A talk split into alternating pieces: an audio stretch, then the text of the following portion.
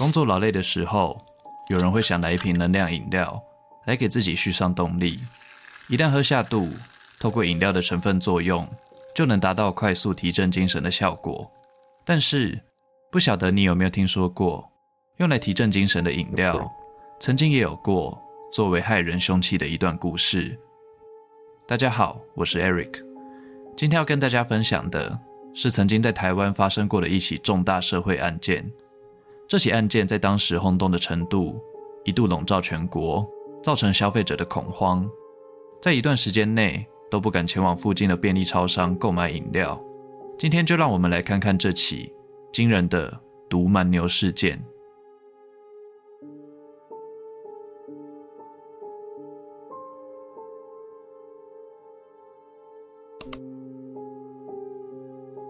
你累了吗？相信大家对这句广告词都耳熟能详。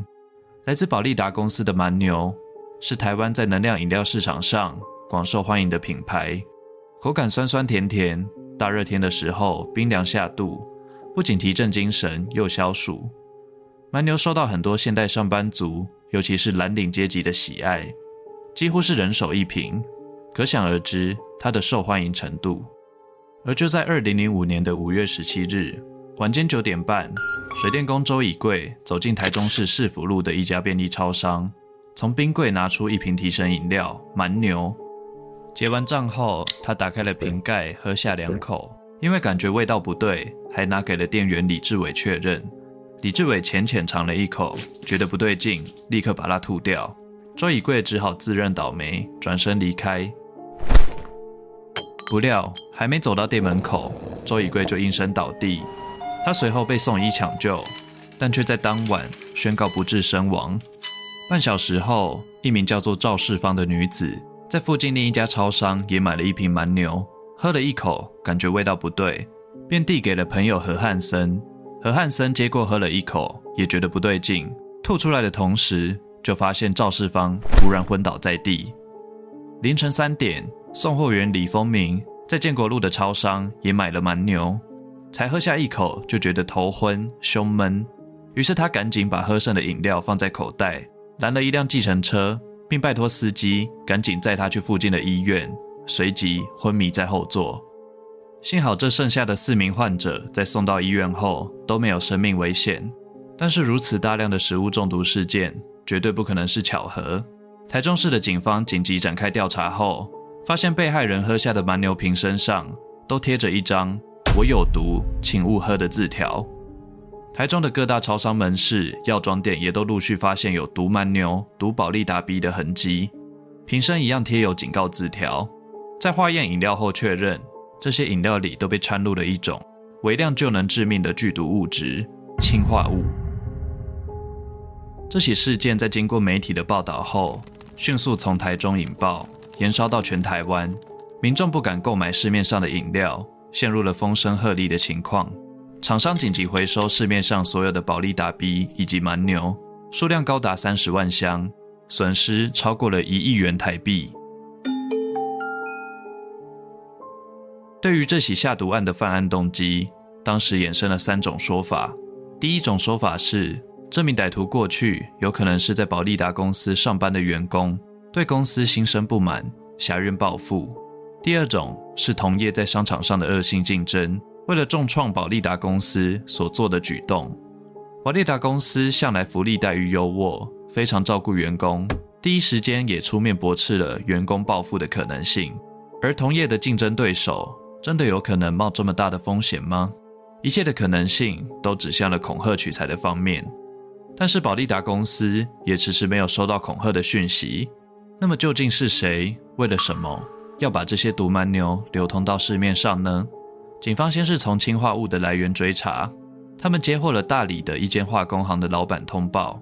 老板表示，在案发前，有名女子曾经到店里购买氰化物，让他印象深刻。但因为氰化物是管制药品，加上女子无法说明要购买的原因，老板就没有卖给她。这名女子随后被拍下有靠近毒蛮牛的区域，非常有可能就是嫌疑人。在费尽心思找到了这名女子后，没想到最后侦讯的结果竟然是单纯的交往纠纷，与本案无关。案情一度陷入了焦灼。于是专案小组不放弃，一次又一次地查看了被置入毒蛮牛的店家监视器。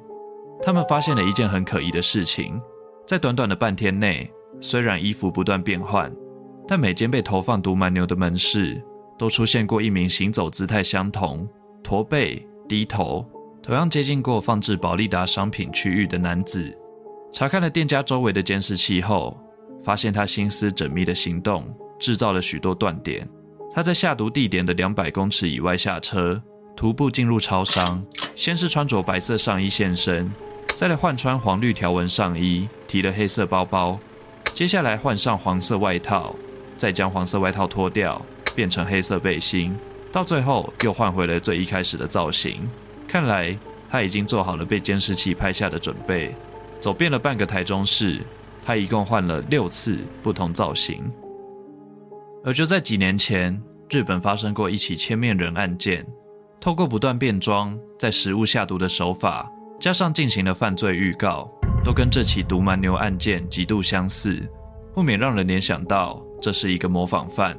看来真正的嫌犯就是这名千面人了。各大媒体顿时争相报道，保利达公司也提供了两百万元的悬赏金，要揪出这位凶手。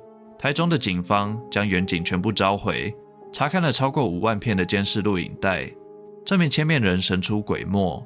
一走出店外，就钻进小巷子，失去了踪影。但其实他只是换了个装扮，混入人群之中。最后，皇天不负苦心人，警方终于在一处提款机的尽头，发现了通往真相的曙光。他们发现了一个走路姿态驼背、低头的人，在药妆店附近的提款机一闪而过。衣着符合，加上熟悉的身影，让警方大吃一惊。并赶紧追寻这个人影的动向，发现他坐上了一台车，在以车追人之后，很快就找到了这部车来自新北市的一间租车行，而租车的车主叫做王进展。王进展曾经在一九九三年抢劫台湾中正机场的银行，被捕入狱后假释出狱，警方的指纹库内早就有他的资料。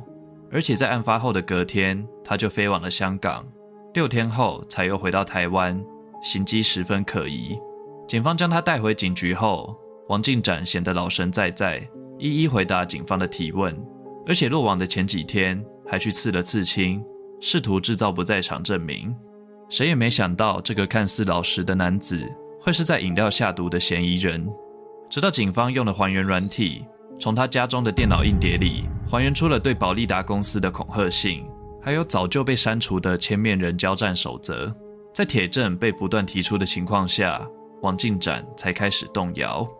王进展的家中也被搜出了多达二十张信用卡，在以债养债的情况下，欠下了将近百万元的卡债。看来王进展是因为走投无路，心生歹念，便打算在饮料中放入氰化物，勒索保利达公司。至于氰化物是王进展多年前跟一名叫做张婷的大陆友人取得，也难怪警方找不到来源。王进展在恐吓信中更是写下了一小包氰化物的三分之一可杀死一只兔子，二分之一可杀死一条大型狗，一包解决一个人绰绰有余。相信贵公司有自己的研发团队，对它的威胁与毒性相当清楚。再强调一次。交款过程如有警察的影子或稍有差错，恶果自行负责，并准备召开收尸记者会。不过王进展怎么也没想到，本来为了恐吓写下有毒字条的饮料，竟然就这么被几位被害人喝下肚。在出事的当天，王进展便把电脑中的恐吓信删除，订下机票逃往香港，确认自己没有被怀疑后，才又飞回台湾。但是贼心该败，警方最终还是找上门来，在王进展的租屋处也发现了几只使用过的香脚，似乎在祭祀着被他谋杀的被害人。最后，王进展在百口莫辩的情况下认罪，在镜头前一连说了十四个对不起，对被害人下跪认错。而就在同年的七月十一日，对王进展的审判召开了，检察官认定王进展在十一处商店。摆放掺有氰化物的饮料，涉嫌了流通物下毒罪、杀人罪，还有杀人未遂罪，将他从重依连续杀人罪嫌起诉。至于王进展，则主张他有在瓶身贴上警告标语，没有杀人之故意，也不晓得氰化物的毒性。但是台中法院并不采信他的说法，一审随即宣判了王进展死刑，直到二审以及跟三审都维持了死刑的判决。但就在二零零九年的跟四审，案情却出现了大逆转。法官认定，虽然王进展有杀人之故意，但由于他四年内的表现展现了他仍有教化的可能，最终改判他无期徒刑定谳。毒蛮牛又或是千面人事件就此告一个段落。这起事件虽然在当时掀起轩然大波，但在台湾警方的努力之下，在短短的八天内就将犯人抓捕到案，效率之高，连日本警视厅都派员来台取经，希望能借镜，早日侦破当地多年未解的森永千面人案。而王进展在最后虽然认罪道歉，但是对被害人造成的伤害却永远也无法抹去，被害人留下了严重的后遗症。头痛、喘不过气，终身无法正常工作。伤者赵世芳在事发五年后受访，发表他对于判决结果的看法。他表示，判死刑还是无期徒刑，对我或者王进展来讲都没有帮助。确实，不管判决结果如何，王进展也付不出天价的赔偿金额，而那个喝下毒蛮牛前的健康身体，赵世芳也再也要不回来了。那么今天的故事就到这里，我是 Eric，谢谢你看到这里。如果你喜欢这类型的影片，想看更多这类型的故事，别忘了订阅下水道先生的频道。我是 Eric，我们下次见喽，拜拜。